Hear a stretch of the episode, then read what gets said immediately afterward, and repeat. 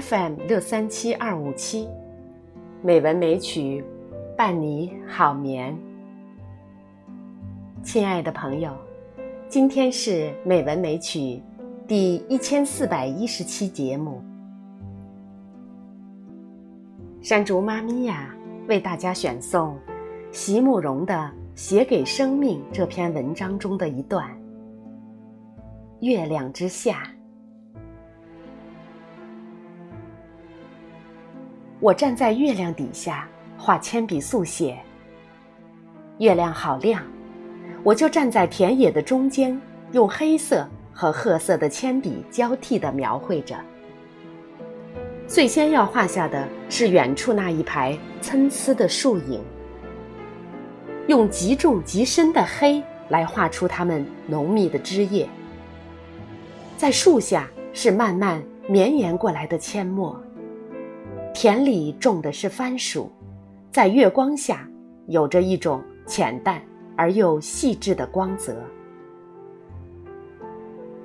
整个天空没有一片云，只有月色和星斗。我能认出来的是猎人星座，就在我的前方，在月亮下面闪烁着。天空的颜色透明又洁净，一如这夜里。整个田野的气息。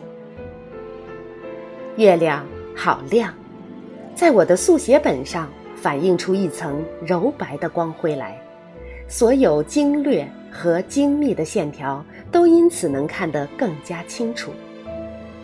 我站在田里，慢慢的一笔一笔的画着，心里很安定，也很安静。家。就在十几二十步之外，孩子们都已经做完了功课，上床睡觉了。丈夫正在他的灯下写他永远写不完的功课，而我呢，我决定，我今天晚上的功课要在月亮底下做。邻家的狗过来看一看，知道是我之后就释然了，在周围巡查了几圈之后。干脆就在我的脚旁睡了下来。我家的小狗反倒很不安，不明白我为什么不肯回家，所以它就一会儿跑进来，一会儿又跑回去，在番薯的茎叶间不停地拨弄出细细碎碎的声音。乡间的夜出奇的安静，邻居们都习惯早睡。偶尔有夜归的行人，也只是从田野旁边那条小路远远经过。有时候会咳嗽一声，声音从月色里传过来，也变得比较轻柔。多好的月色啊！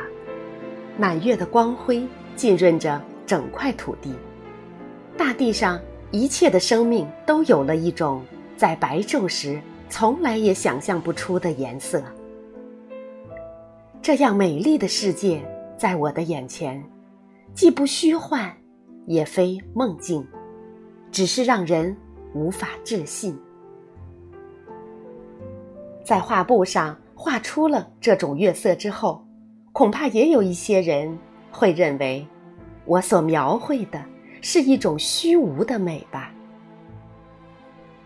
我一面画，一面禁不住微笑了起来。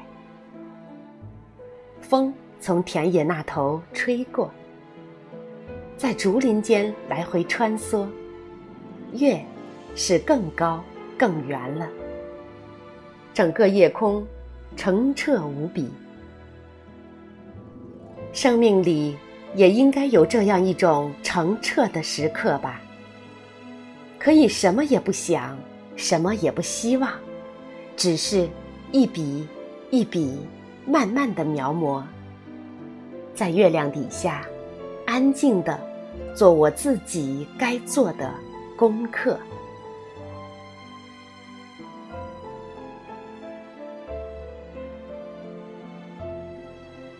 好了，今天为大家诵读的《月亮之下》就到这里，朋友们，好梦。